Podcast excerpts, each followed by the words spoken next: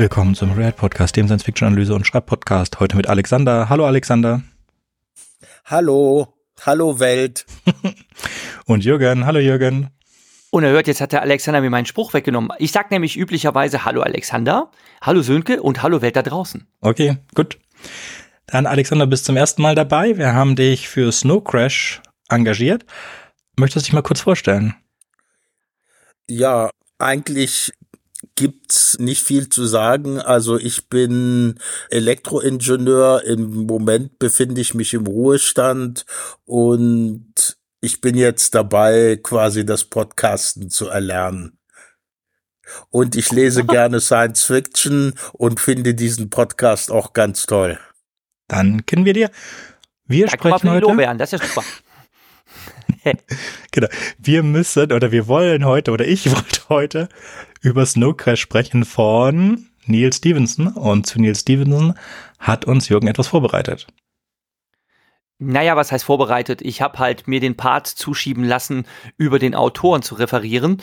Das letzte Mal war das bei Scalzi, da ist das nicht so gut gelaufen. Ich hoffe, dass es mir diesmal etwas besser gelingt.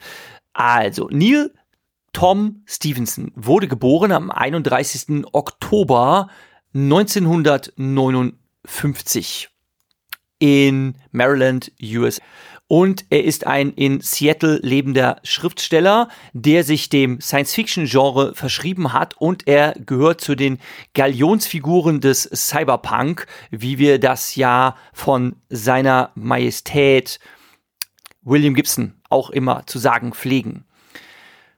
Er ist sehr berühmt geworden durch sein Werk Snow Crash, über das wir heute auch sprechen werden. Damit prägt er auch den Begriff des Metaverse oder Metaversums. Ein paar Sachen zu Neil Stevensons Leben. Er ist ein Ingenieurssohn, also er ist ein Kind von Naturwissenschaftlern. Seine Mutter war Biochemikerin, sein Vater lehrte sogar Elektrotechnik und äh, auch seine Großeltern waren Professoren für Physik und Biochemie. Und er hat dann, nachdem er zeitweise Berater für Jeff Bezos war und bei einem Raumfahrtunternehmen mitgewirkt hat, irgendwann ja, als Autor tätig und in seinen Werken, die zum Teil auch, kann man sagen, so literarisch äh, Crossover sind, äh, finden sich immer ausgeprägte Science-Fiction-Motive, aber auch Werke, die darunter sind zu finden, die eher wie ein historischer Roman anmuten. Das kann ich jetzt leider nur allgemein referieren, denn außer Snow Crash muss ich gestehen, habe ich keins seiner Werke gelesen, da kommen wir dann später zu. Gehen wir mal ein bisschen zu seinen Auszeichnungen. Er hat für The Diamond Age, worüber wir heute auch sprechen wollen, 1996 den Hugo Award gewonnen. Er hat für Cryptonomicon, da habe ich auch schon mal von gehört, möchte ich sagen, im Jahr 2000 den Locus Award gewonnen. Ich muss mal gerade die Liste durchgehen. Nein, für Snow Crash hat er tatsächlich keinen Preis gewonnen. Na sowas. Ne? Der auf der Wikipedia zuletzt zu findende Award ist von 2018 der Robert A. Heinlein Award. Den Kurt Laswitz Preis hat er auch mal bekommen. Also er ist schon recht dekoriert. Er hat eine ganze Reihe von Romanen geschrieben, einige Kurzgeschichten auch, die ich halt leider alle nicht kenne. Wir werden auch heute nur ja, an der Spitze des Eisberges kratzen. Die Sendung, wie gesagt, trägt den Titel äh, Snow Crash and the Diamond Age. Beide Werke habe ich übrigens online gefunden. Ob die im Netz zur Verfügung gestellten Kopien in PDF-Format so ganz rechtmäßig sind, kann ich nicht beurteilen. Also derzeit gibt es die noch im Netz zu finden zum selber nachlesen in Originalfassung. Ja, er sieht übrigens lustigerweise aus, genauso wie man sich so einen bösen Chaosmagier vorstellen würde. Also er ist glatzköpfig mit einem schönen König Artus Bart mit, mit, mit einer Silbersträhne am Kinn. Also er ist eine, möchte ich sagen, eindruckerweckende Erscheinung. Und damit lassen wir es auch gut sein und reden lieber über sein literarisches Werk. Also ich wollte Professor sagen, so ein, ein Professor, so TED Talks gibt. Also schon ja auf jeden Fall eine beeindruckende Persönlichkeit. Ich habe jetzt leider nichts an Talks gefunden. Das war ja bei John Scalzi anders. Der hat ja sehr interessante Talks gefunden, die man, die man sich anhören konnte. Es gibt auch von, von Neil Stevensons Talks, aber wie gesagt, jetzt nichts irgendwie, was einem direkt ins Auge oder ins, ins Ohr springt. Damit würde ich sagen, Alexander, kommen wir zu deiner Zusammenfassung von Snow Crash. Ja, ich möchte erstmal die Person vorstellen. Das wäre zum einmal Hero Protagonist, der Held des Romans. Er ist Pizza-Ausfahrer für die Mafia und der letzte freiberufliche Hacker. Einer der Mitprogrammierer des Metaverse und Katana-Kämpfer, vor allem im Metaverse. Denn YT, eine 15-jährige Kurierskateboarderin, ihre Mutter, die ist Applikationsprogrammiererin für das FBI.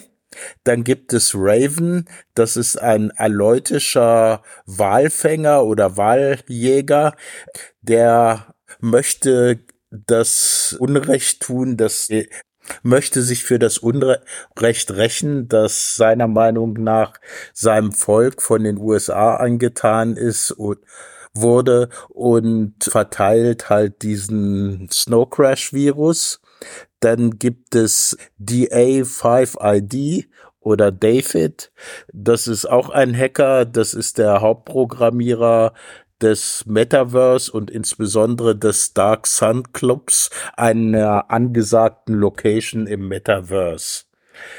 Dann gibt es Juanita Marquez, Hiros Ex-Freundin.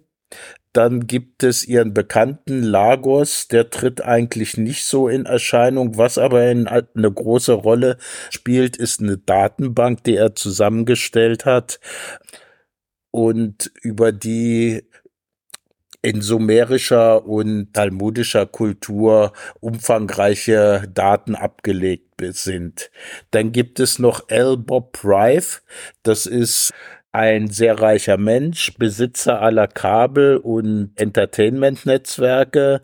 Er hat als Privatjacht einen umgebauten Flugzeugträger und ja, der spielt auch eine bedeutende Rolle. Und dann gibt es Onkel Enzo, das ist der Boss der Mafia. Jetzt zum Plot. Das Ganze spielt in LA im 21. Jahrhundert. Also der Staat hat mehr oder weniger die Kontrolle über die Territorien verloren und diese wird, werden von kommerzialisierten Klein- und Kleinststaaten kontrolliert. Das heißt, es gibt da mehr oder weniger große Unternehmen und die haben halt so ja umzäunte Gebiete und da sind sie dann Gesetzgeber. Amerika ist weitestgehend deindustrialisiert und nur noch auf vier Gebieten führend. Musik, Filme, Microcode und High-Speed Pizza Delivery. Der Hero Protagonist arbeitet als Pizzafahrer für die Cosa Nostra Pizza Incorporated.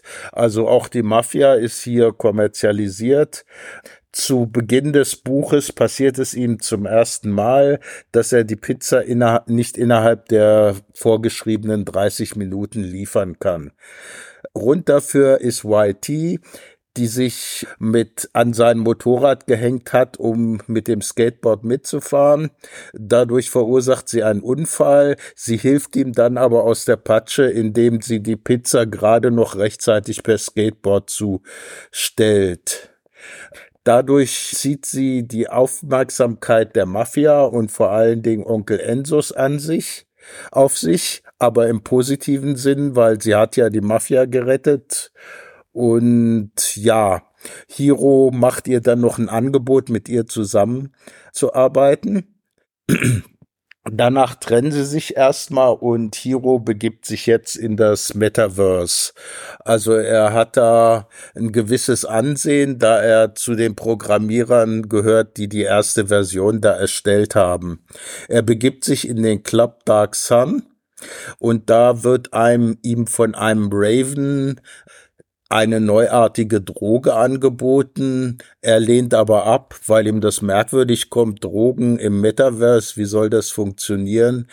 Der Dave David oder Day 5 ID war aber nicht so schlau und guckt sich dann diese Droge an und die hat die Form einer Visitenkarte im Metaverse und als er sie sich anguckt, stürzt sein Rechner ab, sein Avatar segnet das Zeitliche und in der realen Welt fällt er dann ins Koma.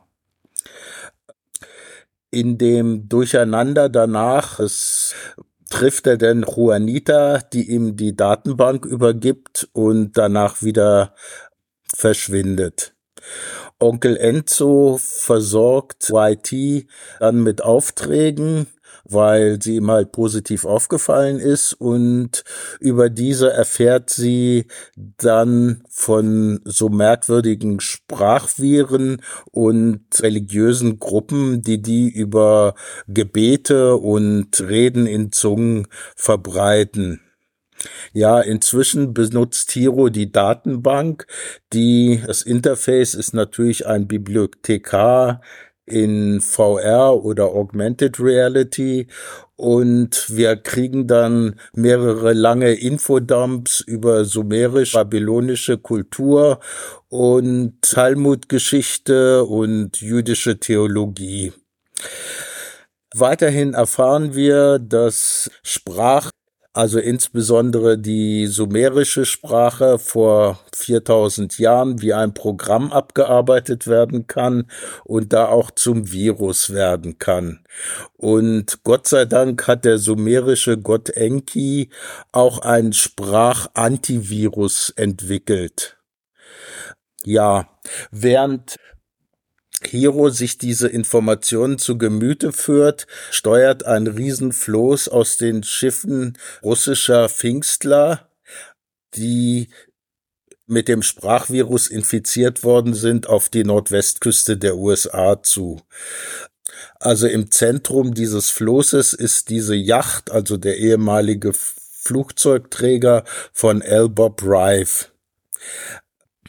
Er hat dann auch von den Aktivitäten YTs Wind bekommen und entführt sie auf das Floß. Hiro hat sich dann ebenfalls zum Floß gegeben und in der Anspruchnahme der Hilfe der Mafia gelingt es ihm, auf das Floß zu kommen und das zu infiltrieren. Juanita hat unabhängig davon, ist auch irgendwie auf das Floß gekommen und sie unterstützen ihn und entdecken diesen Antivirus von Enki auf einer Teilschrifttafel. Hiro lässt den Bibliothekar der Datenbank diese Tafel vorlösen. Dadurch wird der Virus neutralisiert und Rives Kontrolle über das Floß geht verloren und das Floß löst sich auf. L. Bob Rive flieht dann mit Raven und YT als Geisel nach Los Angeles. Er versucht dann, das Virus auf einem Konzert im Dark Sun freizusetzen um das Metaverse und alle Hacker auf einmal zu infizieren. Hiro gelingt es dann aber, das zu verhindern. Unter anderem durch virtuosen Einsatzes seines Katana. Danach versuchte Rive mit seinem Privatjet vom Flughafen Los Angeles zu fliehen, kommt aber dabei um. YT kann entkommen. Sie bringt sogar den Jet zum Absturz, indem sie mit ihrem Skateboardseil sich da irgendwo anklingt und ja, der Jet wird dann von einer Rakete getroffen und der stürzt dann ab und Drive kommt dabei um. Mittlerweile kämpfen Raven und Onkel Enzo erbittert gegeneinander. Beide werden sehr schwer verletzt und ja, es kommt zu einem Remis, wobei es unklar ist, ob sie das überleben. Wenn ja, dann nur schwer verletzt. YT gelingt es, wie gesagt, zu entkommen und sie geht dann wieder zu ihrer Mutter und auch Juanita und Hero sind wieder zusammen. Und das ist dann das Happy End. Okay, vielen Dank. Bevor wir darauf eingehen, auf Snow Crash, gehen wir mal ganz kurz auf die anderen Bücher, die er geschrieben hat. Und zwar gehen wir mal am besten alphabetisch. Oder ne, Quatsch, gar nicht alphabetisch, sondern gehen wir mal, mal die Zeit.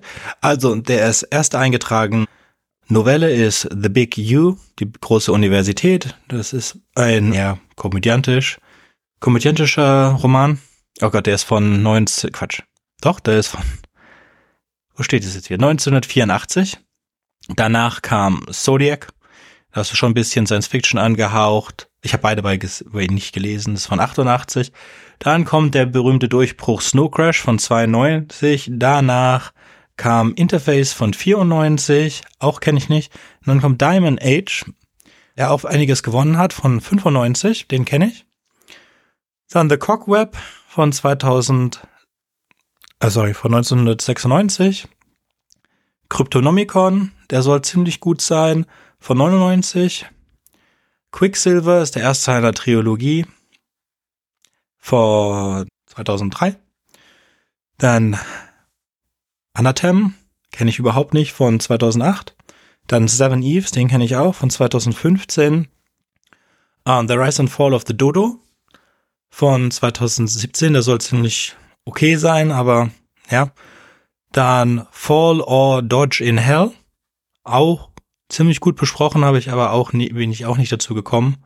Mehr und das war's von den Büchern. Ich muss ehrlich sagt, sagen, dass ich mir jetzt, nachdem ich mich mit anderen Büchern beschäftigt habe, anders als bei John Scalzi keine Lust habe, irgendwelche von den anderen Büchern zu lesen, denn ich habe die, die mich interessieren, schon gelesen. Das sind diese drei, The Seven Eves, The Diamond Age und Snow Crash. Und Diamond Age und Snow Crash sind bei mir so hängen geblieben über, über die Jahre. Seven Eves ist ein, ganz kurz, die wir befinden uns auf einer Weltraumstation, die an einem Asteroiden, äh, ja, an einem Asteroiden festgemacht ist. Und ein schwarzes Loch fliegt durch den Mond durch und zerstört den Mond in, ich glaube, sieben oder neun große Stücke, ist aber auch egal. Und die Menschheit denkt, ui, jetzt sind wir da aber noch ganz knapp vorbeigekommen. Jetzt stellen wir aber fest, dass diese großen Stücke, die vom Mond übrig geblieben sind, die klatschen wieder ineinander. Und auch so weit denken jetzt Leute, ist gar nicht schlimm, aber es ist klar, die, die, die, die zerstören sich gegenseitig so lange, bis nur noch ein, eine Wolke übrig ist und diese Wolke wird dann auf die Erde runterhageln und die Erde komplett zerstören, indem sie die Meere zum Kochen bringt und einen ewigen Winter über mehrere tausend Jahre. Und jetzt versuchen die Menschen so viel wie möglich auf diese Weltraumstation, das Einzige, was sie haben, zu evakuieren. Und im ersten Teil dieses Buches sind wir halt dabei, dieser Evo Evakuierung teilzunehmen und dann einen Haufen Charaktere kennen. Und es gibt bestimmt am allerwichtigsten ist hier die Epo Epigenetik, die besprochen wird und das Verhalten von Ringen und Ketten. Ja, das, das ist viel interessanter, als es sich anhört, aber auch, es hat mich sehr ein bisschen an Stephen King erinnert, in dem Maße, dass es viel zu lang ist. Und nachdem dann alle gestorben sind, bis auf die sieben Frauen, ich hätte mir eine Spoilermarke setzen sollen. Egal, sterben alle bis auf die. was sagen, Spoiler. ich setze mal eine Spoilermarke. Also sterben alle bis auf die sieben Frauen. So, sterben alle bis auf die sieben Frauen und diese sieben Frauen, die sieben Eves, die auch schon im Titel benannt sind, repopularisieren die Erde. Und es haben noch zwei Gruppen von Menschen auf der Erde überlebt und dann gibt es einen kleinen Krieg und bla bla bla. Das ist die ganze zweite Hälfte und dann endet das, indem die Erde wieder, wieder bewohnt wird von den Fraktionen der Überlebenden aus dem Weltraum plus der Fraktion der Überlebenden auf der, auf der Erde. Das ist ganz nett, aber auch genau das, genau, ist einfach so eine Geschichte ohne irgendein Ende. In The Diamond Age sind wir in einer Zukunft, die so ein bisschen steampunkiger und ist. Wir befinden uns auf einer Insel vor Hongkong und es geht eigentlich darum, dass äh, es gibt 3D, also 3D-Drucker, wie es auch schon bei uns gibt. Und noch viel besser als diese, die Menschen haben das Schreiben verlernt und verwenden eine Symbolsprache. Es gibt Waffen, die im Kopf eingebaut worden sind, sodass du jemand mit deinem Kopf erschießen kannst. Und es geht prim, es, es gibt verschiedene Handlungsstränge, aber der Handlungsstrang, den ich interessantesten fand, ist ein Aufstand in China. Wir befinden uns ja in Hongkong. Und es geht um ein, ein Buch, in dem eine KI der Leserin des Buches das Programmieren und das Denken beibringen soll. Und da man aus irgendeinem Grund in dieser Zukunft keine Sprachsynthese kann, wird eine echte Schauspielerin angestellt, um die Texte des, die, die KI des Buches zur Verfügung stellt, zu lesen mit der Person, die dieses Buch liest. Und dieses Buch natürlich gerät in die falschen Hände und Kopien dieses Buches geraten in die richtigen Hände. Und es ist eine ziemlich nette Geschichte. Vor allen Dingen erklärt es sehr gut das Internet. Und dazu möchte ich auch, ich habe gelesen, stimme dem auch zu, dass Neil Stevenson im Vergleich zu William Gibson, der ja als Begründer von Cyberpunk gilt, die zweite Phase des Cyberpunks eingeleitet hat mit Snow Crash, weil Neuromancer, wie heißt das diesen Monat, dieser Overdrive und wie heißt der letzte Teil? Count, äh, Count Zero. Count Zero. Count Zero. Genau. Das ist so trocken, trocken Action-lastig, während dann Snow Crash eine Parodie ist. Aber diese Parodie, Ja. zehn Jahre später, ist, ist es, es ist klar als Po- Parodie geschrieben. Man kann es so, aus- so, man kann es gar nicht anders lesen. Aber das ist jetzt so eine Diskussion, die wir wahrscheinlich auch Mhm. hatten, wie mit dem Film Starship Troopers. Aber wir wissen in dem Fall, ist es so geschrieben worden als Parodie. Und es ist halt dann dieser übertriebene Cyberpunk, der sich dann fortgesetzt hat in diesen Spielen, diesen Cyberpunk-Büchern von Shadowrun, glaube ich, heißt Shadowrun. es. Genau, und Shadowrun, dann, genau. genau. auch, und dann Cyberpunk 2077 und dann natürlich der ziemlich guten Zeichentrick-Variante davon, die wir beide mögen und auch was so die, im japanischen Edge Anime, Runners. genau, Edge Runners, was im japanischen Anime so auch als Cyberpunk kommt. So, er ist eigentlich die Wiedergeburt des Cyberpunks. Und dazu gibt es ein paar Sachen zu sagen zu dem Buch. Es gibt natürlich, man kann Kritik nennen, also Kritik wird oft genannt, dass die Sprache jetzt nicht besonders literarisch ist und dass das Ding kein wirkliches Ende hat, sondern einfach irgendwo abbricht, wo er einfach kein Interesse mehr hatte, es zu schreiben. Positiv ist, dass es viel technischer ist, dass es viel technischer ist und dass die Technologien und Zukunftsvisionen, die da drin verfolgt wurden, viel eher in die Realität übergenommen worden sind als die von Neuromancer. Also es ist ja nicht nur das Metaverse, sondern auch der Avatar. Das kommt auch ursprünglich von Snow Crash. Genau. Und für den Rest ist es dann wirklich eine Frage, kommt ihr, ich muss persönlich zugeben, ich mache das Buch sehr gerne. Ich habe es einmal komplett in Deutsch und einmal komplett in Englisch und ich konnte mich danach nicht mehr erinnern, in welcher Sprache ich es gehört, gelesen hatte. Und ich muss auch zugeben, ich kann mich fünf Minuten später nicht mehr erinnern, um was es in dem Buch geht. Um was ich mich erinnern kann, ist der Anfang. Und der Anfang, finde ich halt, ist für einen, für eine Einführung in eine Welt unglaublich cool. Wir haben diesen Hero Protagonist, was mir beim ersten Mal auch nicht aufgefallen ist, was für ein äh, On-the-Nose-Name das für jemanden ist, den, den Helden deiner Geschichte Hero zu nennen und den Protagonisten deiner Geschichte Protagonist zu nennen.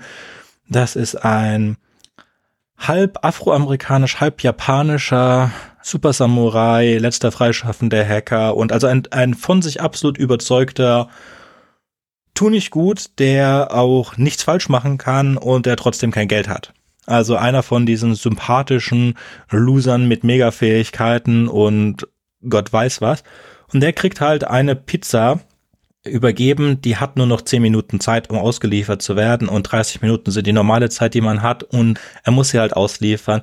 Und was vorhin in der Zusammenfassung untergekommen ist, wenn du es nicht schaffst in diesen 30 Minuten, dann verspricht halt Onkel Enzo persönlich zu kommen und sich zu entschuldigen dafür und Onkel Enzo mag diese Entschuldigung überhaupt nicht, was auch gleichbedeutend damit ist eigentlich, dass der Liefernato oder Lieferando oder so ähnlich, der Ausfahrinator sein Leben verliert. Und er verliert, obwohl ihm YT hilft, just truly, verliert er seinen Job. Und ja, wie gesagt, alle, was wir auch ein bisschen vergessen haben, ist der atomangetriebene Hund. Das ist mega cool. Und der böse Raven fährt auch mit einer Atombombe oder Hydrogen Bomb in seinem Motorrad rum, so dass sich eigentlich niemand mit ihm anlegen kann, der nicht will, dass die halbe, ich weiß nicht, was so eine Hydrogen Bombe an Explosionsradius hast, aber auch das ist egal.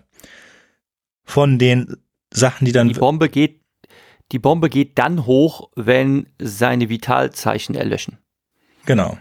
Das ist das Fiese da dran. Ja, siehst du, und ich kann mich an nichts davon erinnern. Aber ich weiß, ich Ja, hatte das viel habe ich Spaß jetzt in der dabei. Wikipedia nochmal nachgelesen. Also die ganzen Figuren, die eben vorgestellt wurden, die kann man sich in der Wikipedia nochmal nachlesen. Gibt einen eigenen Wikipedia-Artikel über Snow Crash. Da muss ich mein Gedächtnis auch nochmal auffrischen. Also, Und wo du gerade äh, ja, Raven erwähnst, mich hat der aber sowas von an die Comicfigur Lobo erinnert. Das habe ich auch äh, bei uns in den Shownotes verlinkt, Mhm. äh, wer Lobo ist. Ne? Also genauso wie Lobo, finde ich, sieht Raven aus. ne? ja. Völlig überdreht. Mit, also der ganze, Buch Roman ist überdreht, ja. Genau, der ganze Roman, also direkt so die ersten Seiten, also ich habe es auch als Audiobook hier reingezogen, aber so direkt der Anfang, dieses ganze Worldbuilding, das ist so dermaßen drüber. ne? Man hat das Gefühl, man liest so ein völlig überdrehtes Manga in Comicform. Mhm. Ähm, so, so fühlt sich das an. Und dann hat es mich auch nicht überrascht, in der Wikipedia zu lesen, dass es tatsächlich ursprünglich als Comicroman gedacht war. Genau. Es sollte eigentlich eine Graphic Novel werden. Sollte nicht nur halt eigentlich eine tatsächlich so- Graphic äh, Novel äh, ja. werden, sondern er hat diese Graphic Novel auf seinem Mac wollte er die malen und programmieren. Und ist ihm dabei mhm. so oft der Mac abgestürzt und er hatte so oft dieses Schneebild dann auf dem Mac. Ehrlich, ich weiß nicht, wie man das hinkriegt auf dem Mac, weil ich krieg nur so ein Spinning Ball of Death, aber egal. Auf jeden Fall, so geht die Legende, da, dass ihm der, der Mac so oft abgestürzt ist, dass er sich daran erinnert fühlte halt an dieses Bild, wenn du, wenn die Ameisen über den Bildschirm wandern, wo die Weißen und die Schwarzen arbeiten mit den Ameisen miteinander Krieg führen, dass das Fernsehbild, das du immer das Ameisenrennen. Genau, das Ameisenrennen. Die, die Älteren sich mit analogen Fernsehen auskennen, die kennen das Ameisenrennen noch. Also wenn ihr einfach keinen Fernsehsender bekommen habt und, und ich musste, Bild. ich musste tatsächlich erst, ja, ich musste erst erwachsen werden, um zu lernen, dass dieses statische Bild, dieses Ameisenrennen, was man da sieht, tatsächlich das Echo des Urknalls ist.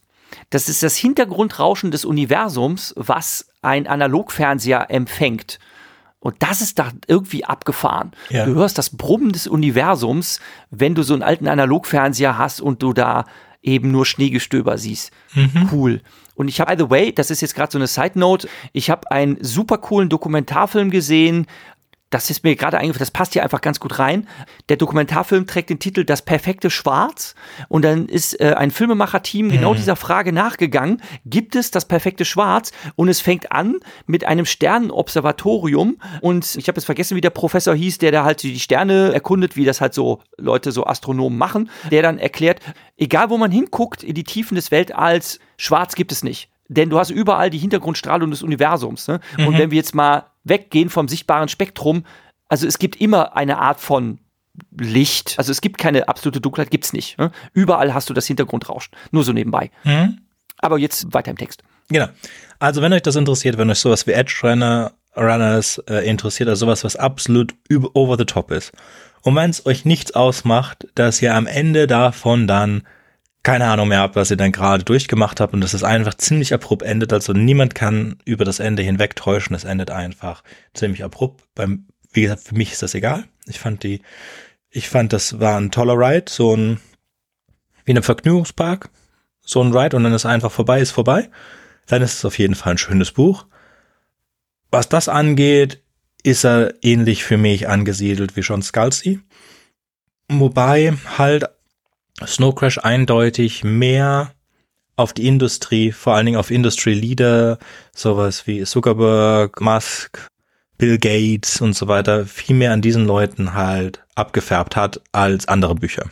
Das ist primär dieses Metaverse, das ja aus einer dystopischen Zukunft kommt und das trotzdem Mark Zuckerberg sein ganzes Geld reinballert plus seine Firma umbenannt hat in Meta. Und Avatar ist ja wirklich überall im Internet kommen Avatare vor war es absolutes Spoiler-Territorium. Okay, machen wir nochmal. Hier, Spoiler.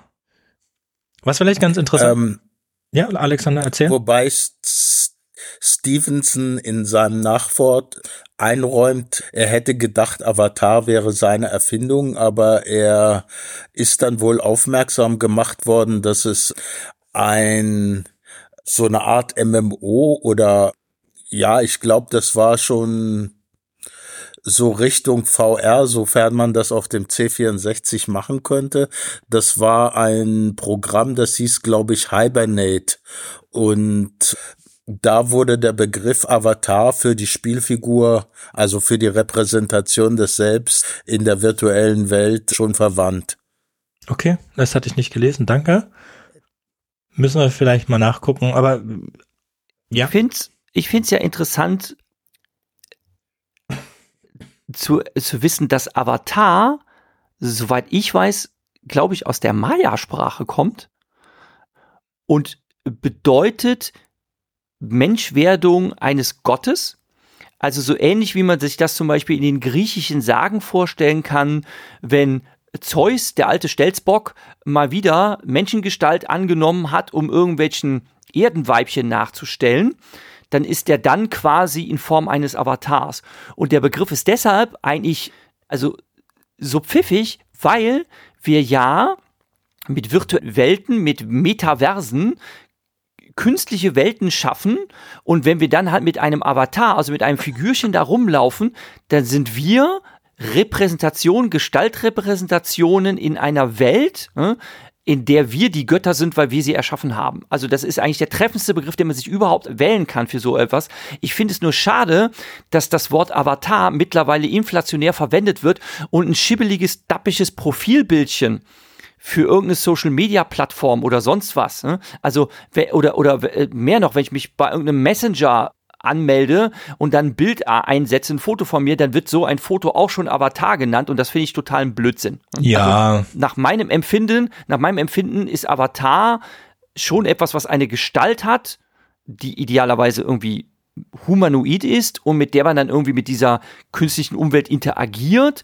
Diese Gestalt ist einem, ja, ist irgendwelchen, sagen wir mal, einprogrammiert physikalischen Gesetzen unterliegen. Also dieser Avatar kann vielleicht sogar sterben in dieser virtuellen Welt, wenn er ins Wasser fällt oder sonst was. Ne? Und nur ein Bildchen Avatar zu nennen, finde ich bescheuert. Okay, fein.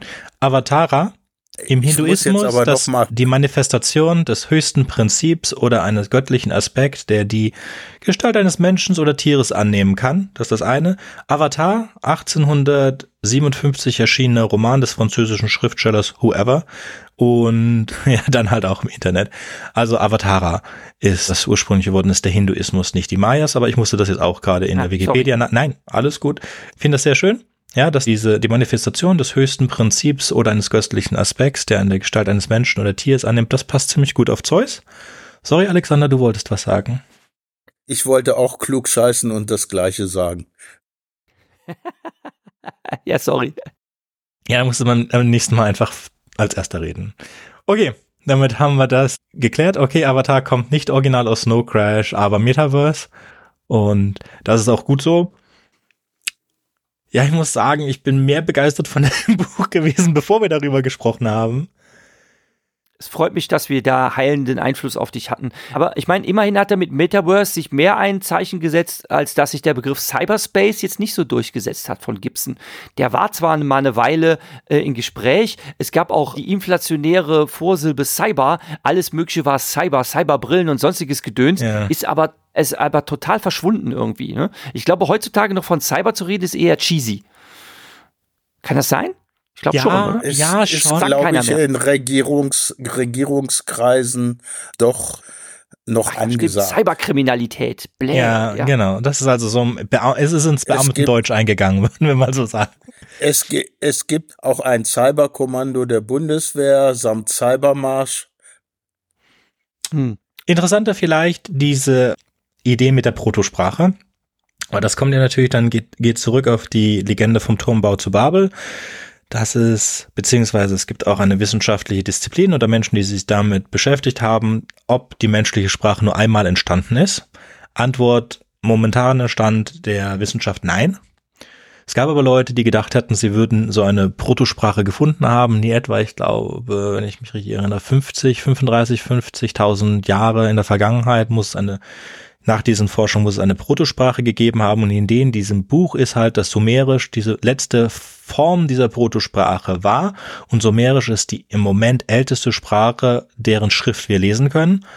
Und die Idee war halt, dass in dieser Protosprache die Gedanken und die Worte so zusammenhängen, das geht dann also wieder zurück zur Wolf-Sefram-Hypothese, dass Nein, Saphir Worf. Saphir Worf? Worf Sephram. Ah, Saphir, Saphir Worf Hypothese. Genau, dann erzähl du.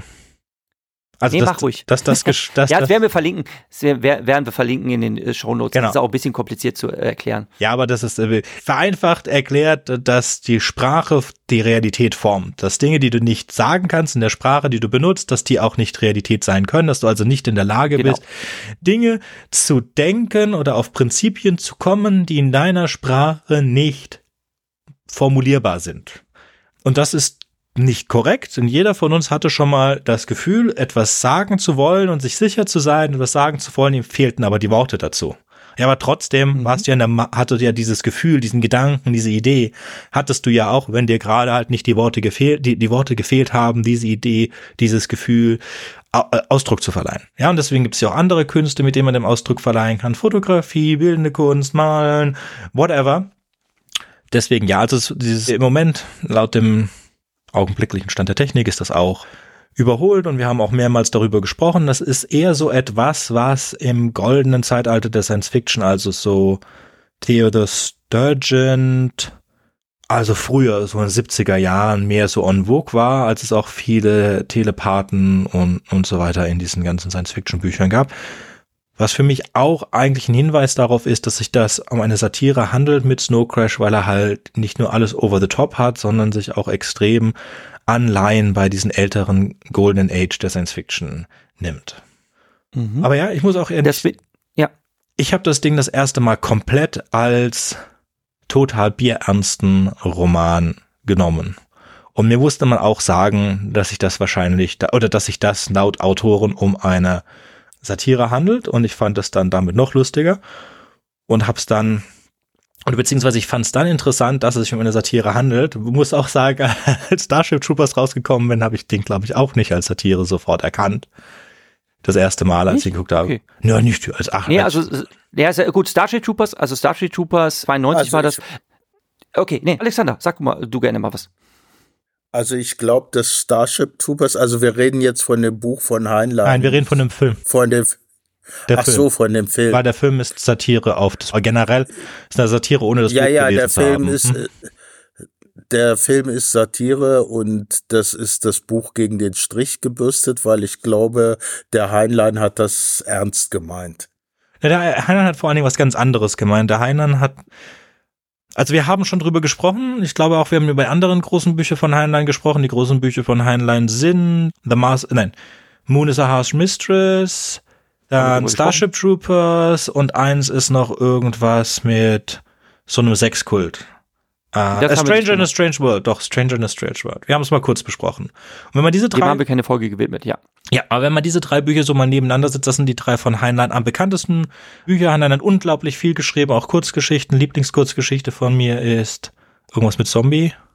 All Your Zombies. All Your Zombies, All Your Zombies, Pre fantastisch. Verfilmt unter dem Titel Predestination haben wir auch eine sehr schöne Podcast-Folge. Genau, haben wir auch sehr schön drüber geredet. So, und er hat halt in all diesen dreien einen komplett anderen Welt, Weltsicht. Es ist in Starship Troopers schon eine militante, nicht unbedingt, nein, nicht, eine, eine sehr militante Welt. Ja, und eine sehr militante Weltsicht, in der die ältesten und gedientesten Soldaten die meisten Rechte haben. Allerdings alle Menschen haben Rechte. Es ist keine faschistische Welt per se, ist aber auch keine Demokratie, weil um das Recht zu haben, wählen zu können, musst du gedient haben. Das ist ganz einfach die, das ist das, das Prinzip dieser Welt. Das Prinzip von The Moon is a Harsh Mistress, das ist hardcore antikapitalistisch sozialistisch. Da geht es darum, dass der mhm. Mond ausgebeutet wird als Kolonie von der Erde und wie sich der Mond dagegen wehrt, hat null mit der Ideologie zu tun von Starship Troopers. Und dann das dritte, A Stranger in a Strange World, da kommt ein Mensch, der auf dem Mars, also auf dem Mars ge nicht geboren, aber auf dem Mars gezogen wurde und mit den Kräften von Marsianern, die Marsianer haben in diesem Fall extreme geistige Kräfte, die ihnen erlauben, die Realität zu verändern, kommt auf die Erde und macht so einen Jesusgang mit, inklusive sich am Ende töten zu lassen, also inklusive einem angedeuteten, einer angedeuteten Kreuzigung für die Sünden der Menschheit. Und dann kommt da noch ein bisschen Sexkult mit rein und freie Liebe. Und das again hat nichts zu tun mehr mit dem Kommunismus und der Kapitalismuskritik von The Moon is a Harsh Mistress oder von dem militanten und nicht demokratischen Weg mit du musst dir deine demokratischen Rechte verdienen von Starship Troopers. Also kann man okay. ihm nicht davor werfen, ja, wir sind jetzt gerade weggekommen davon. Es ging ja darum, erkennt man Satiren, wenn man sie vorgesetzt bekommt. Und ich glaube mich zu erinnern, dass mir das bei der Verfilmung von Starship Troopers schon aufgegangen ist, lag aber auch daran, dass ich da mich in einem Freundeskreis bewegte, wo ich einfach unglaublich viel völlig überdrehte Trashfilme geguckt habe, insbesondere so äh, Splatter-Anime-Sachen und sonst was. Und demzufolge habe ich das einfach schon im Vornherein, weil ich so vorgeimpft war, so wahrgenommen, dass es einfach so drüber war, dass man das nicht ernst nehmen kann. Und weil mir natürlich auch diese unglaublich grandiosen Szenen sofort unauslöschlich ja. ins Gedächtnis gebrannt sind, wie The enemy can't push a button if you disable his hand. Ja, das ist einfach so eine grandiose Szene. Ne? This ähm, hand can't okay. push a button, ja, yeah, exactly. Ja, genau, es ist herrlich, es ist so herrlich. Ne? Und mir ist das tatsächlich bei Snow Crash auch so gegangen. Ich dachte von Anfang an so, boah, das ist so drüber. Ich dachte mir so, okay, ich weiß, dass das lustig sein soll, aber es hat mich leider hat's mich irgendwie genervt, weil es zu sehr drüber war. Und das ist halt, ich dachte mir, das ist wieder mal so ein Roman, den man sicherlich lustig verfilmen kann, in so tollen schrillen mhm. Bildern, aber erzählt holt mich das einfach nicht ab. Das ist genauso wie ich Ready Player One als Film ziemlich gelungen fand, aber ich völlig überzeugt bin, als Buch hätte mich das total genervt. Ne? Mhm. Ne? sowas, was so völlig, so völlig überfrachtet ist, wenn etwas so überladen ist, ne? mit so vielen Details, ne? dann, dann nervt mich das total ab wenn ich sowas lese. Also man kann es auch übertreiben mit dem Worldbuilding, finde ich. Ja, ist aber, ist aber so eine Geschmackssache. Ne? Ist ja. halt so eine Geschmackssache. Also ich muss sagen, ich habe, ich, hab, ja. ich weiß nicht mehr, wann ich den Roman das erste Mal gelesen habe, also Snow Crash. Das muss irgendwie so Mitte der 90er Jahre gewesen sein. Und ich fand das da damals ganz toll. Und dann habe ich zu diesem Podcast habe ich mir das noch mal als Audiobuch zur zu Gemüte geführt. Mhm. Und da fand ich, dass es teilweise, naja, irgendwie so wäre wie eine schlechte Shadowrun-Runde. Hm. Ja. Also, äh, Wobei wir haben, das ist jetzt halt 30 Jahre später und ja, es sind halt 30 Jahre ins Land gegangen. Wir leben halt heute zum Teil in der Dystopie, die er beschreibt. Na, so weit noch nicht. Aber wir sind schon ein Schrittchen näher dran. Man muss man auch sagen, seit Plato denken wir immer, dass das Abendland und dass das die, die Menschheit untergeht. Ja, gut, vielleicht bin ich da zu pessimistisch, aber. Nee, ich bin pessimistischer äh, als du. Ähm, ich bin der pessimistischste. Ja, Jürgen gewinnt. genau. Äh, jetzt habe ich vergessen, was ich sagen wollte. Das Tut mir leid. Wunderbar. also, das, aber ich weiß, was du meinst. Du meinst, es ist von der Zeit überholt worden. Ja, wir hatten halt jetzt 30 Jahre Cyberpunk. Wir hatten, wir sind also näher an der Dystopie dran und wir haben auch Ansätze zum Metaversum. Also wir sind noch nicht ganz da, so schön wie das da beschrieben wird, aber es ist, glaube ich, doch weniger gut gealtert, als ich das damals gedacht hätte. Ich weiß, ich habe ja, das, das Gefühl nicht. Altern. Aber Jürgen, du als erster? Ja, das mit dem gut altern ist halt so eine Sache. Bei, ich weiß auch bei Gibson, als ich Gibson gelesen habe, da war, das war in den 90ern, aber ich erinnere mich auch, dass ich damals schon den Blick drauf geworfen hatte, und mir dachte, okay, er hat das halt in den 80ern geschrieben und ein paar seiner Prophezeiungen sind nicht eingetreten, beziehungsweise die Technikentwicklung hat das überholt. Dass die Leute zum Beispiel mit Hovercrafts durch die, durch die Straßen brausen und Luftkissenboote waren da gerade im Be Begriff als Technologie eingemottet zu werden, so cool die auch waren. Man hat einfach festgestellt, das macht keinen Sinn mehr, solche, solche Dinger herzustellen.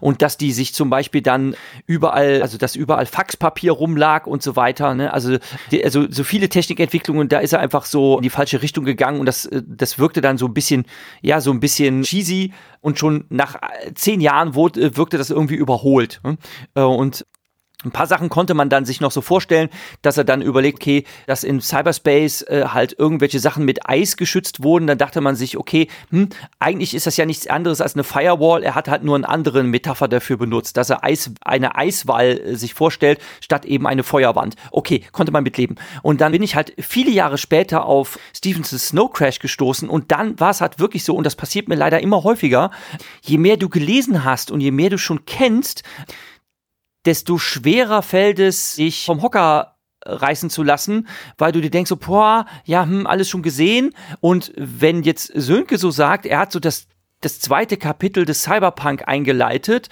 Ich war einfach auch schon zu weit weg von dem Genre und dachte mir, irgendwie ist das alles schon durch und ich kann dann auch nichts mehr damit anfangen, dass man versucht, das zu parodieren, weil das einfach alles so abgenudelt war für mich. Aber das ist genauso das gleiche Problem, wenn man mit Ü40 erst anfängt, Harry Potter Romane zu lesen, dann ist das einfach nur noch nervige Kulissenschieberei und das holt einen einfach überhaupt nicht mehr ab. Ne? Und jeder, der das von mir hört, ist total empört, dass ich das einfach nicht Jede gut finden kann. Aber Idee hat ihre Zeit. Ist halt so. Das ist schon korrekt, ja. ja. Harry Potter jetzt. Ich liebe Harry Potter, aber es ist jetzt nicht das perfekte Buch.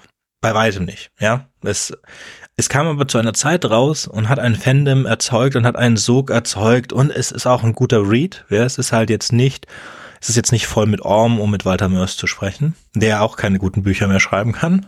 Leider. Ja. Aber es ist ein, es ist ein epochenbildendes Buch und wenn einem das gefällt oder man, man, man denkt, es könnte einem gefallen, dieser Anfang, besser wird das Buch nicht, wenn man sagt, okay, Pizza Ninja geht sterben, dann muss man mit Snow Crash gar nicht anfangen. Ja, und wenn man jetzt irgendwelche großartigen Welt, weltverschiebenden oder erleuchtenden Ideen haben möchte, dann hat man das nicht. Dann ist man genauso falsch wie bei John Scalzi. Aber wenn man ein gutes, actionreiches Buch lesen, lesen möchte, das ein sehr harten, abruptes Ende hat, dann ist man hier ganz gut. Seven Eves, weiß nicht, wenn man mal sehen würde, was würde passieren, wenn Stephen King ein viel zu langes Science-Fiction-Buch schreibt, dann sollte man Seven Eves lesen. Und Stephen King hat jede Menge viel zu lange Bücher geschrieben. Ja, aber nicht Science-Fiction. Gut, okay. Ein gutes Science-Fiction-Buch, ja. weil Tommy Knockers zählt jetzt für mich nicht als gut. Boah, super. Ich kenne nur den Film und der war super nervig. Ich glaube, das glaub, drei Stunden lang. Boah, war das übel. Ne? Aber ich weiß, Boah, ich liebe es. Ich weiß nicht, Stephen King ist auch sowas. Immer mal wieder ein Stephen King Buch ist super, aber so nur Stephen King, das könnte ich nicht. Und das ich denke ich bei ja, Stevens ich mir halt bei, irgendwann mal. Hm? Ja, ich müsste mir halt irgendwann mal der Marsch geben, denn tatsächlich ja, hat, war der, genau, das sagt, das sagt eigentlich auch jeder, dass der Marsch ziemlich cool wäre. Genauso wie mich ja tatsächlich Running Man unglaublich überrascht hat, äh, ja. wie gut er mir gefallen hat. Hey, ähm, Running Man ja. ist doch wirklich, jetzt kann man nicht sagen, Running Man ist doch in der Tradition von Snow Crash. Das ist doch auch so ein absolut übertrieben End Cyber-Dings-Welt. Nee. Doch, das ist doch total übertriebene nee. Endwelt.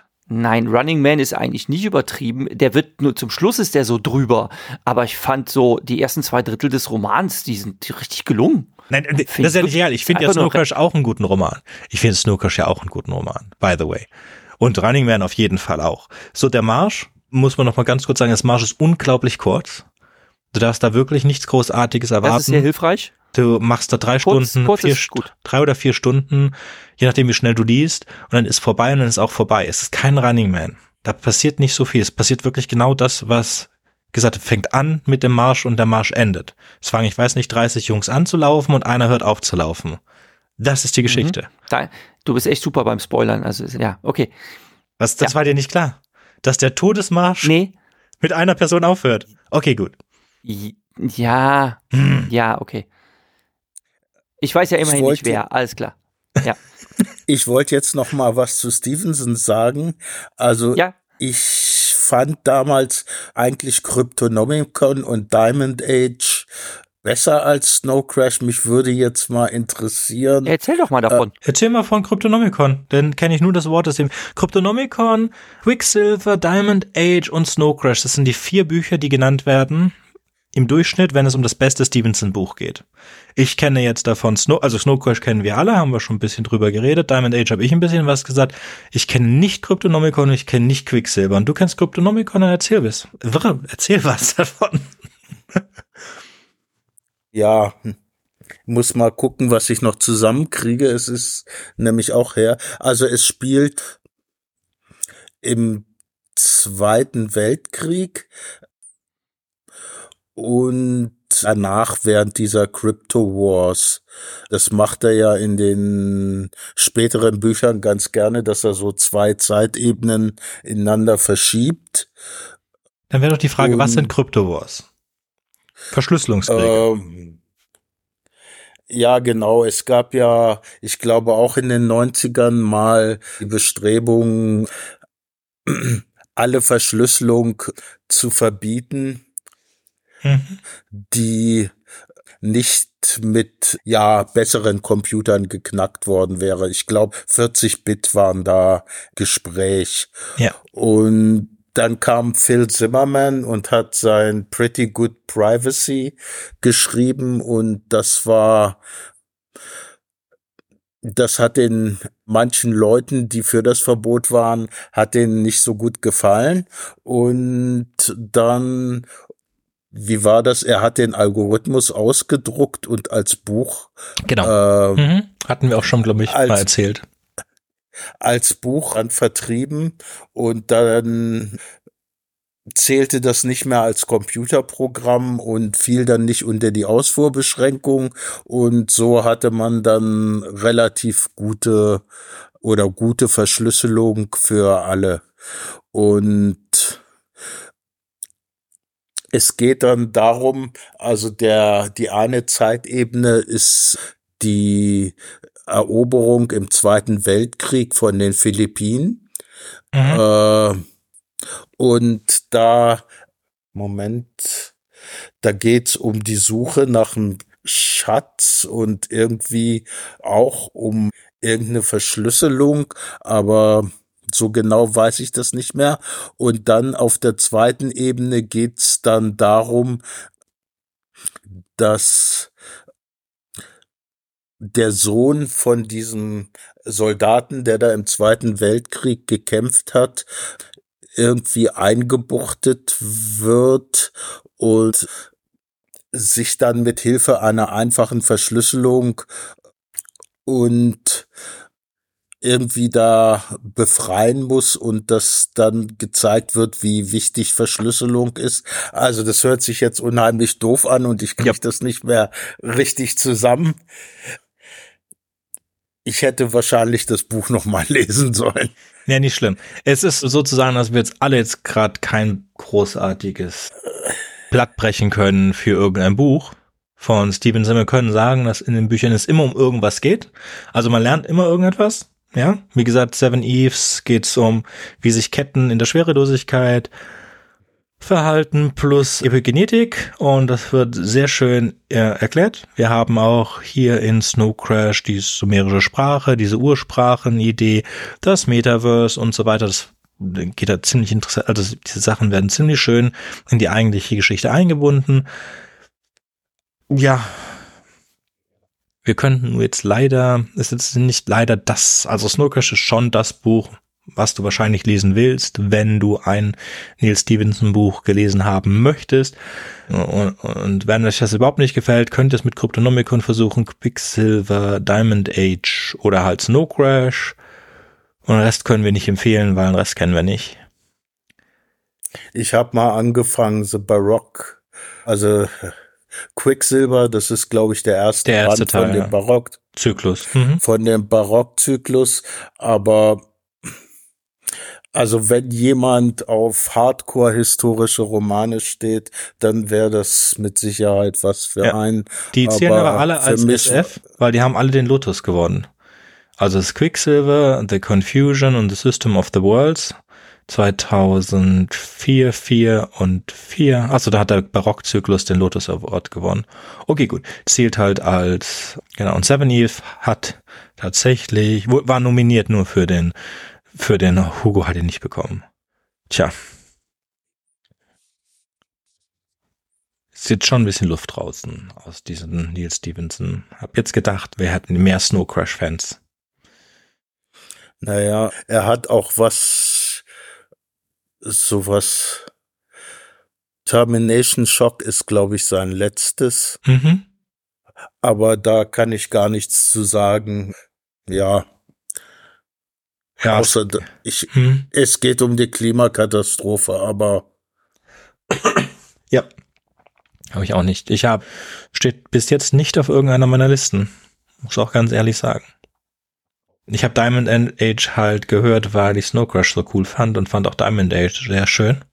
Also Aber über Diamond Age können wir jetzt zumindest noch ein bisschen was erzählen. Ähm, ja, wie gesagt, ich habe schon ein bisschen was erzählt. Ja, es geht um so Viktorianer. Es ist eine viktorianische Kolonie vor Hongkong und die arbeiten halt als Programmierer an diesem Buch und in diesem Buch in jeder Seite ist halt ganz viel Programmcode drin und es soll ein junges Mädchen erziehen zum Programmieren hin. Das heißt, wenn du dieses Hörbuch oder das Buch liest und dann mit diesem jungen Mädchen dieses Buch liest, dann kriegst du eigentlich erklärt, wie man programmiert und Probleme anhand von Programmierungen löst.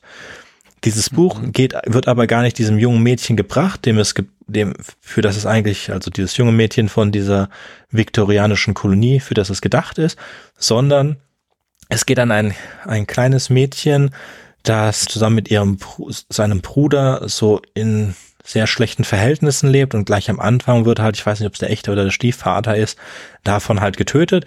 Der hat sich gerade eine neue eine neue Headgun installieren lassen, also eine neue Kanone im Kopf, wo man eine Pistole in den Kopf einbaut, warum auch immer.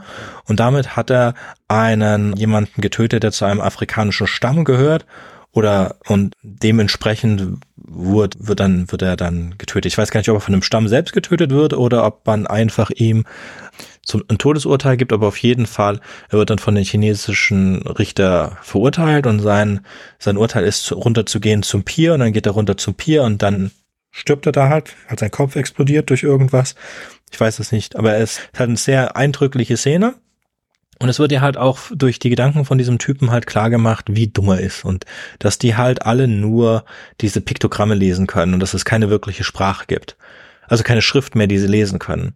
Und die haben halt dann mhm. diesen Drucker zu Hause und der ältere Bruder wird dann so am Kriminellen, während das Mädchen sich in dieses Buch vertieft, in dieser Parallelwelt ist, wo ich schon gesagt habe, dann wird ein bisschen das Prinzip des Internets erklärt, halt, wieso es nicht möglich ist, herauszufinden, wer dieses Buch hat. Und die Chinesen machen eine Kopie von diesen Büchern und geben das den jungen Mädchen in China mit einer künstlichen Stimme und dann gibt es eine große Revolution. Und dann ist noch irgendein Subplot mit einer Welt in Tunneln unterm Wasser und das habe ich vergessen und auch nicht ganz kapiert. Und die tanzen sich da in Trance und alles mögliche. Also ich muss zugeben, alles, also dein, dein, dein Versuch, ich erinnere mich, du hast jetzt vorher in der Podcast-Folge schon darüber gesprochen, da hast jetzt noch ein bisschen ausführlicher darüber geredet und ich bin genauso verwirrt wie zuvor. Genau, also, wie mit ähm, Snow Crash. Es ist wie mit Snow Crash. Die bleiben ja, ja, ein paar Sachen ist, sind richtig schwer, geil. Es ist, es ist schwer, die, die, die, es ist schwer, den Plot zusammenzufassen, weil es einfach so verschwurbelt Nein, ist. Es gibt verschiedene, es gibt verschiedene Ebenen. Es ist, genau, es ist sein Ding. Mhm. Er hat mehrere Zeitebenen, hat Alexander ja auch gerade gesagt, das mag er super gerne. Wir haben hier einmal die Ebene, mhm. mit dem Mädchen das Programmieren lernt. Das ist eine geile Ebene. Und da kommt halt auch dieses, die beste Beschreibung, glaube ich, für, für Leute, die keine Techniker sind, wie das Internet funktioniert. Also mit IP-Paketen und so weiter. Das ist aber mhm. wirklich bisschen literarisch halt nett in so, wie ich gebe das jetzt einem Kurier und der Kurier gibt es einem anderen Kurier und die gucken aber nur nach der Adresse. Das ist so ähnlich, das ist so ähnlich wie wie in Liu Zichins Die drei Sonnen erklärt wird, ja. wie ein Computer funktioniert. Ja. Mit dieser, mit dieser mit Armee von, von Fahnenschwingern. Das ja. ist so witzig. Genau. So, auf der Art, auf der Art, auf der Art wird Programmieren mhm. mit dem Buch erklärt. Nice, wirklich nice. Ja, verstehe. So, dann diese okay. ganze Revolutionsgeschichte mit China, das mir war mir ein bisschen zu hoch zu dem Zeitpunkt. Nachdem, das habe ich ja gelesen und beziehungsweise gehört, bevor ich in Singapur war für sechs Jahre. Ich denke, danach mhm. ähm, wäre es noch interessanter gewesen, weil es dann ein bisschen halt um auf die ganze chinesische Geschichte eingeht diese Viktorianer kommen nicht wirklich vor. Das ist halt interessant, dass er da 3D, dass es viel 3D-Drucken gibt. Also du musst halt Sachen in den Drucker rein, tu die dann aufgelöst werden und dann druckt das Ding dir halt wieder neue Sachen. Bestimmte Sachen kannst du nicht drucken, bla bla bla blub. Wie gesagt, kommt dann, dass es halt keine synthetische Stimme gibt, dass sie das noch nicht hingekriegt haben. Das war halt ein, ein Gamble, weil wir das absolut super hinkriegen mittlerweile oder schon seit sehr langem Zeit. Und deswegen haben die halt da tatsächlich eine Schauspielerin verwendet. Und diese Schauspielerin sucht das Mädchen. Und das ist der, ein zweiter Plot. Mhm. Also wir folgen das Mädchen, das Programmieren lernt, die Schauspielerin, die versucht das Mädchen zu finden, um sie zu retten aus dieser Situation. Gleichzeitig den Typen, der das Buch eigentlich gemacht hat, der das Buch sucht, um es ihr wegzunehmen, weil er durfte es eigentlich nicht machen, um seine Tochter zu geben oder wem auch immer. Und dann haben wir die Chinesen, die die Kopie des Buches haben wollen und diese Revolutionsarmee dann, die dieses Buch hat und mit diesem Buch dann diese Revolution anführt. Again, hab vergessen warum. Okay. Und dann gibt's noch ja. irgendeine Geschichte mit Drogen und Tunneln unter Wasser und die habe ich nicht komplett ausgeblendet, mhm. was das ist. Genau. Okay. okay vielleicht gebe ich, ich, dem Roman ich noch eine glaub, Chance. Denn, ja. Ich glaube, das ist eigentlich so eine ähnliche Gesellschaft wie in Snow Crash.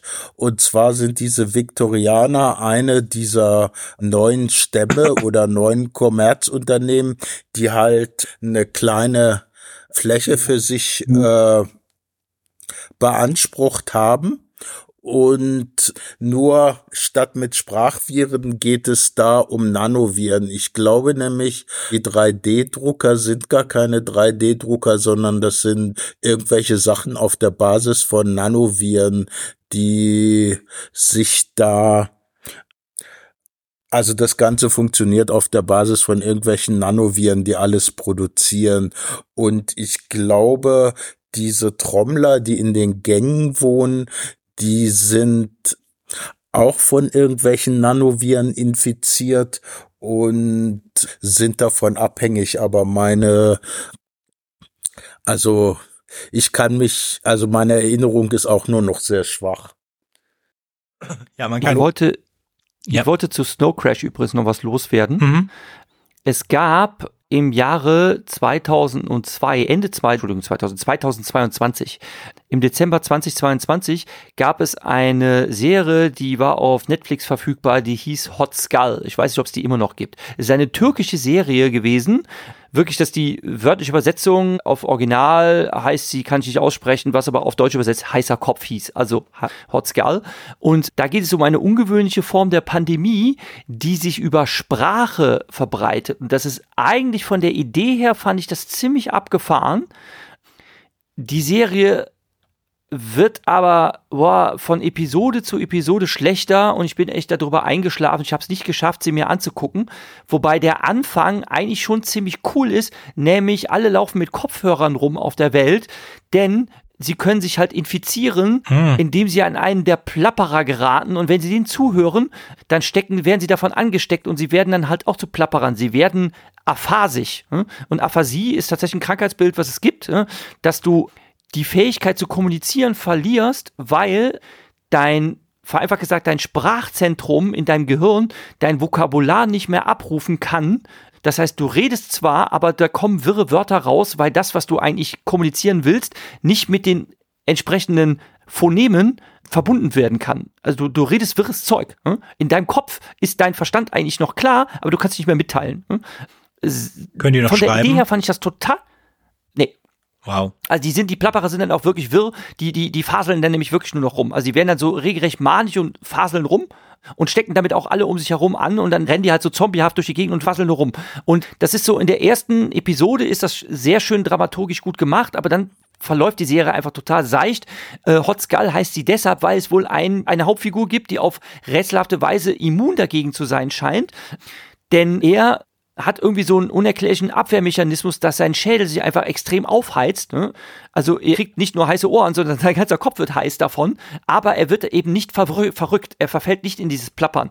Und dann wird er natürlich verfolgt, weil man versucht herauszufinden, warum er immun ist und so weiter. Und dann habe ich den Film eigentlich nicht weiter verfolgen können, weil ja, es, er hat mich leider enttäuscht. Aber mich hat das tatsächlich an Snow Crash erinnert, nämlich dieses ja, diese Idee mit diesem, mit diesen Humbert zu Babel-Verhältnissen, dass auf einmal alle die Kommunikationsfähigkeit verlieren und mhm. was. Und ich dachte mir so, hm, interessante Idee, leider schlecht umgesetzt, aber vielleicht mag sich das ja. der ein oder andere mal angucken. Ich habe es auf jeden Fall mal verlinkt in den Show Notes. Also ich würde davon abraten, aber Geschmäcker sind ja verschieden. Es gibt auch Leute, die den Roman Snow Crash toll fanden. Ja, es gab jetzt auch gerade so eine Film im Kino. Ich habe nur eine Kritik dazu gehört, an den so, dann so, so super Hypnose-Leute, die einfach zu dir hingehen und sagen, du bist jetzt ein Dieb oder irgend so ein Quatsch und dann tun die Leute das sofort. Anyway, was, wobei mich, woran mich diese Communities sehr interessiert haben, diese Viktorianer und diese anderen, diese Gated Communities, dieses Hongkongs, irgendwas, Gates. Wir wollen auch mal sprechen irgendwann über Ed Palmers To Like the Lightning, also zu sehr wie der Boah. Da muss ich den Roman aber erstmal schaffen. Ich habe ich hab, ja. ohne Witz, ich habe das erste Kapitel habe ich mir dreimal angehört, ja, ich um auch. zu verstehen. Ich auch. Das ist echt anspruchsvoll. Ich auch. Oh. Hast du Englisch oder Deutsch? Englisch, oder?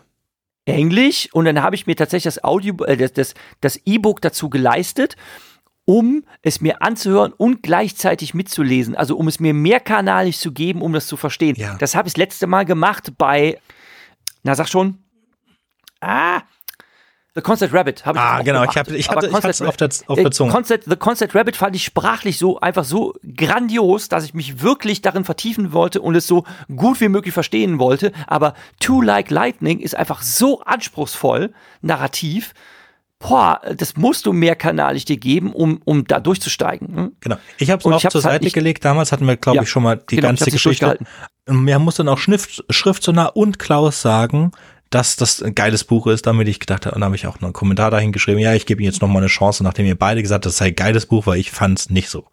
Und beim zweiten Mal habe ich es dann durchgehalten, aber ist ja einfach, und wir sprechen jetzt auch das nächste Jahr nicht drüber, weil es sind vier Teile und den dritten Teil gibt's gar nicht zu bekommen. No way werde ich das durchziehen, no way werde ich das schaffen, mir drei Teile davon oder vier davon zu geben. Ja, ich habe die ersten froh sein, zwei. ich den ersten schaffe, denn der Roman ist auch noch richtig lang, ne? das auch noch. Na, die ersten zwei sind ein Buch. Weißt du, die Ich habe mir ersten einen super langen, ich habe mir einen super langen Roman jetzt 15 Stunden Lesezeit habe ich mir jetzt gegeben. 50 Stunden Lesezeit mit, glaube ich, anderthalbfacher Geschwindigkeit. Also der ist richtig lang, ne? Ja. Und ein richtig dicker Club von Buch und als Audiobook sehr umfangreich. Überhaupt nicht Science-Fiction-mäßig, aber richtig, richtig toll. Ne? Da bin ich auch stolz, dass ich das durchgehalten habe. Aber ey, so dicke Brocken, das ist echt eine Investition in Zeit und ne? Ja. Zeit gesagt, Geld, Geld ist ist es- Luxus, Luxus kann ich mir nicht leisten. Es ist eh gerade nicht auf der Liste, aber generell, ich habe jetzt Like the Lightning und Seven Surrenders und damit ist die erste Plot abgeschlossen. Ich kann mich auch nicht mehr dran erinnern, genau, was es war. Der ist der, der Anfang von To Like the Lightning ist mir am meisten im Gedächtnis geblieben. Dann gibt's halt zwei weitere, The Will to Battle and Perhaps the Stars. Und The Will to Battle gibt's nicht auf Piep, piep, piep, piep, piep, da wo wir immer unsere Audiobücher runterladen, die uns ja kein Geld zahlen, deswegen erwähnen wir den Namen nicht. Und solange ich nicht weiß, wie alle vier Bücher sind, reden wir da auf keinen Fall drüber. Aber was es dir eigentlich geht, die haben auch diese Communities. Die haben die, es gibt keine Staaten mehr. Der, der Grund da finde ich ganz lustig. Es gibt ein Taxisystem und miterhalb dieses Taxisystems kannst du innerhalb eigentlich von drei Stunden überall auf der Welt sein. Und deswegen verlieren oder haben Staaten so ziemlich ihre Existenzberechtigung verloren und übrig geblieben sind dann halt so freie Communities, denen man als Erwachsener sich assoziieren kann. Also Leute, die sich nicht assoziieren, ist schlecht, weil die haben dann gar keinen, niemanden, der sie schützt und übrig geblieben. Und dann gibt es halt auch so Mergers. Also Mitsubishi und Greenpeace sind gemerged und sind an ein, das ist dann Mitsubishi Greenpeace. Greenpeace, das finde ich so geil. Und Mitsubishi sind so, die meisten asiatischstämmigen Länder sind zu Mitsubishi, Mitsubishi verschmolzen. Die Europäer sind Europäer und dann gibt's Humanisten und so ein bisschen Samariter-mäßige. Und das ist so ähnlich wie die sieben Stämme von Snow Crash oder von Diamond Age. Nur ist mir das jetzt nicht aufgefallen. Vor allen Dingen glaube ich, Alexander werden die gar nicht alle sieben genannt. Zumindest in Snow Crash nicht und in Diamond Age erinnere ich mich auch nicht. Aber das ist ähnlich. Die Idee, dass es so Communities gibt, die Staaten abgelöst haben, kommt auch in Diamond Age und in Snow Crash vor. Und das finde ich sehr interessant. Weil ich habe es eigentlich nur fest im Kopf drin von To Like the Lightning, weil das eines der Kernthemen von To Like the Lightning ist. Äh, was ich mir noch überlegt hatte, wenn Snow Crash eine Parodie ist, was parodiert er denn eigentlich? Ich weiß Cyberpunk. nicht, äh, Cyberpunk-Rollenspiele? Nö, Cyberpunk, das Äh, Genre. das Genre. Aber was gab's? Also der Roman ist ja 1992 ent, entstanden. Gut, Neuromancer ist so Mitte der 80er, glaube ich. Mhm. Zehn Jahre danach. Zehn Jahre nach Neuromancer parodiert dann war die Neuromancer. Und also man könnte heute sagt man, er dreht's auf elf und schafft damit das die, die, die, die zweite Stadium des Cyberpunks. Das ist dann mehr das, was wir als Cyberpunk verstehen. Wie gesagt, Edge Runner, Cyberpunk 2077, Shadowrun, all diese Dinge sind mehr Snow Crash, als sie Neuromancer sind. Oder was ich lieber mag, Burning Chrome. Burnt Chrome oder Burning Chrome? Burning Chrome, glaube ich. Burning Chrome. Burning Chrome. Genau. So, wenn ihr nichts mehr hinzuzufügen habt, dann geht's hier beim nächsten Mal um The Three Stigma. The Three? The Three Stigmata of Palmer Aldri- Eldritch. Oh Gott, dann muss ich Exactly. diesen Roman mir reinziehen. Ja, der ist. Oh, den habe ich auch schon gelesen. Ja, der ist gut. Ja, du kannst gerne Ja, mitmachen, mitmachen. wenn du willst. äh, wenn ich meine Street Credibility bei diesem Mal noch nicht verspielt habe. Ja, dann ist ist Mirko mit dabei, da können wir alle was lernen. Also, Genau. gut. Mirko, Mirko lässt uns alle im Schatten stehen. Mit, seiner, mit seiner tollen. bei Stimme. Philipp Kiddick auf jeden Fall. So, damit nächstes Mal sprechen wir über, Jürgen hat es gerade gesagt, The Three Stigmata of Palmer Eldridge, Philipp K. Dick, Roman und damit würden wir sagen, auf Wiederhören. Tschüssi. Tschüssikowski.